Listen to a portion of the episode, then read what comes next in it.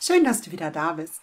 Heute reden wir wieder über eine Pflanze des Frühherbstes, die man prima im Frühherbst sammeln kann. Und zwar reden wir heute über den Beifuß.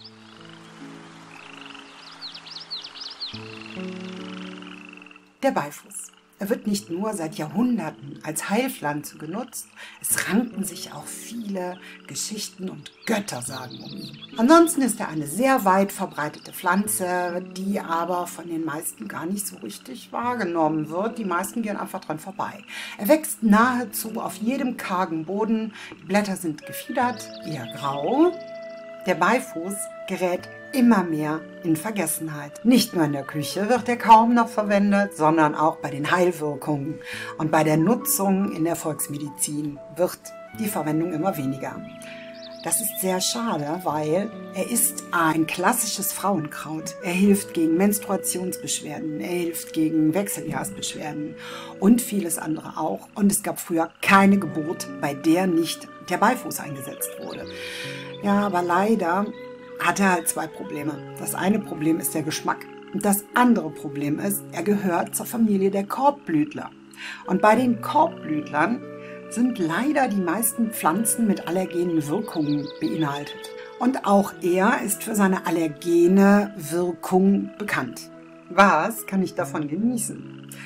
Das kommt ein bisschen auf die eigenen Geschmacksknospen an. Wer es bitter mag, ist beim Beifuß super aufgehoben und man kann ihn aber sehr gut in Likör anlegen. Ich weiß, meine Großmutter, da kann ich mich immer noch dran erinnern, die hatte früher immer in einem Schränkchen, da hatte sie einen Beifußlikör stehen und da schwammen immer unten noch die Wacholderbeeren drin rum. Ob der gegen Völlegefühl half, worauf sie schwor, die moderne Medizin sagt nein, aber das Herz erwärmt er auf jeden Fall.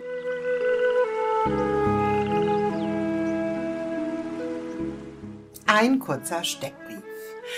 Wie schon gesagt, gehört der Beifuß zur Pflanzenfamilie der Korbblütler, den sogenannten Asteraceae. Sein wissenschaftlicher Name ist Artemisia vulgaris. Verwendet wird Herba, das gesamte Kraut und Radix, die Wurzel. Inhaltsstoffe sind unter anderem ätherische Öle, Bitterstoffe, Cineol, Thujon und Kieselsäure. Anwendung ist klassische Frauenheilkunde, Eierstockentzündung, Wechseljahrsbeschwerden, Geburtsunterstützung, müde Beine und Füße und Schlafstörungen. Seine Eigenschaften sind durchblutungsfördernd, menstruationsfördernd, krampflösend und vor allen Dingen wehenfördernd. Kommen wir zu meiner Lieblingskategorie Wissenswertes über den Beifuß.